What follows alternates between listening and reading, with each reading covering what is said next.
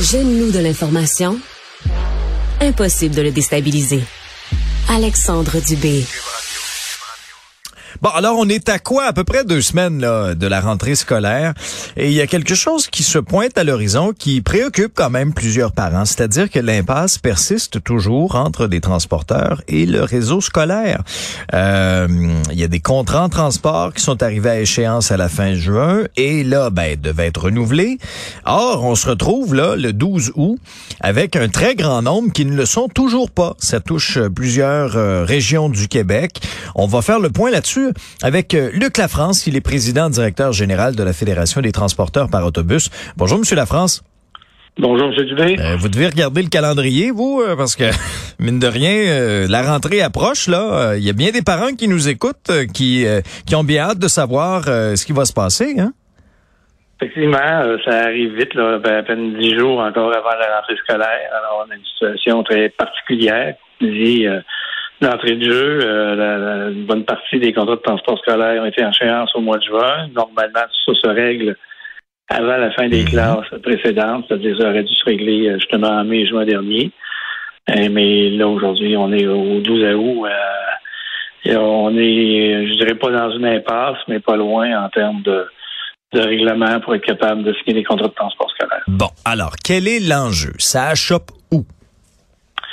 Ça achoppe le fait que, bon, oui, il y a eu euh, une bonification des règles budgétaires par le gouvernement du Québec euh, en juin dernier.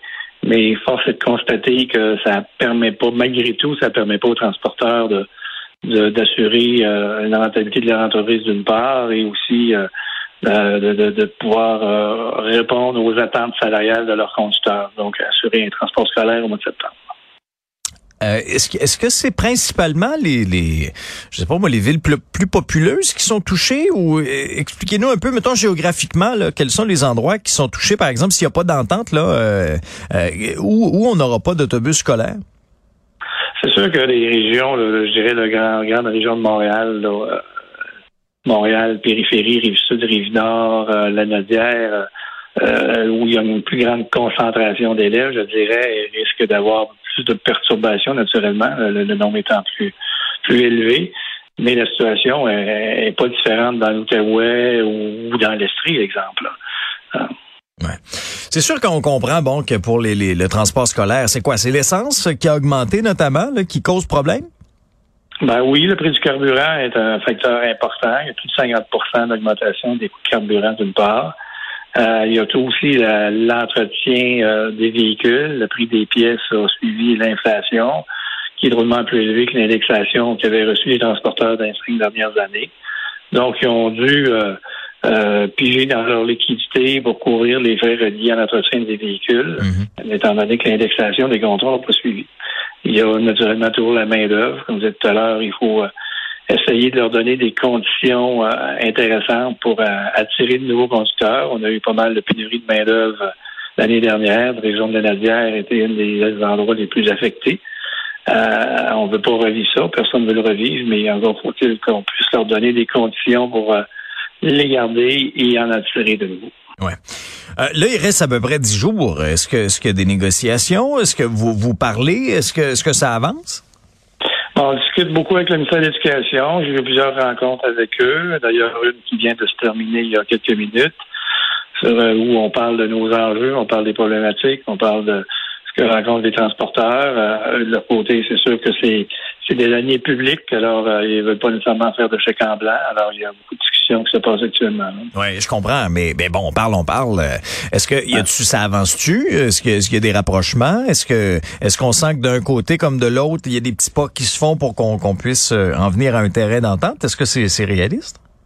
Ben, il y a des, des pas qui se font. On va espérer que ça aille plus rapidement et plus loin.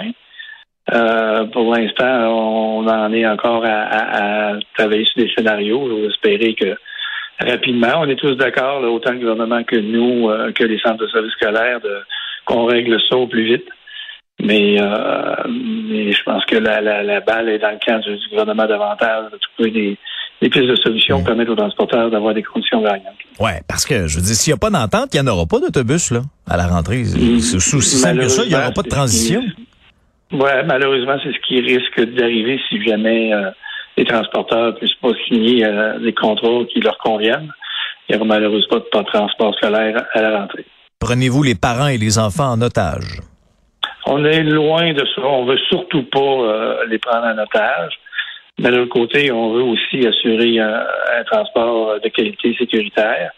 Euh, et euh, si c'est c'est pas c'est pas la rentrée scolaire, ben on risque peut-être de se retrouver avec des conflits de travail euh, un petit peu plus tard dans, dans, le mois de septembre, parce que les conventions collectives étant échues, les attentes euh, des syndicats sont quand même élevées. Alors, si le transporteur n'a pas la marge de manœuvre pour pouvoir négocier des conditions de travail, bon, on risque de se retrouver avec des conflits de travail, ce qui n'est pas évident non plus. Non. Mais qu'est-ce qui fait en sorte que cette année, ça s'est pas réglé en juin ou euh, avant la fin de l'année scolaire, comme les, les autres années?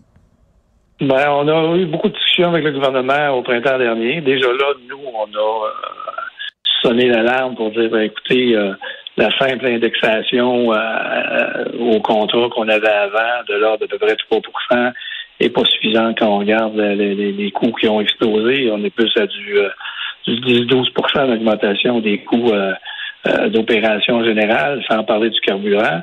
Donc, déjà, nous, on avait, dès le printemps, signalé la situation au gouvernement. On a travaillé sur différents scénarios et on a fini par avoir des règles seulement qu'à la fin juin. Donc, hmm. c'est ce qui fait qu'on se retrouve dans cette situation-là aujourd'hui. Ouais. Euh, OK, pour les dix prochains jours euh, maintenant, est-ce qu'il y a un blitz? Est-ce qu'on redouble d'ardeur dans les, les, séances de discussion, de négociation? Est-ce qu'on euh, ou c'est, business as usual, puis on garde un rythme? Non, non, non, il y a, il y a, un blitz. On s'est entendu tout à l'heure avec les gens du ministère qu'on était tous, je dirais, sur la même page, c'est-à-dire de trouver un règlement rapidement pour dénouer l'impasse et s'assurer qu'il y a du transport. Très bien. Monsieur Lafrance, merci d'avoir fait le point avec nous aujourd'hui. On va garder bien sûr un œil intéressé là-dessus en vue de la rentrée. Ça fait plaisir. Bonne journée. Au revoir. Bon week-end.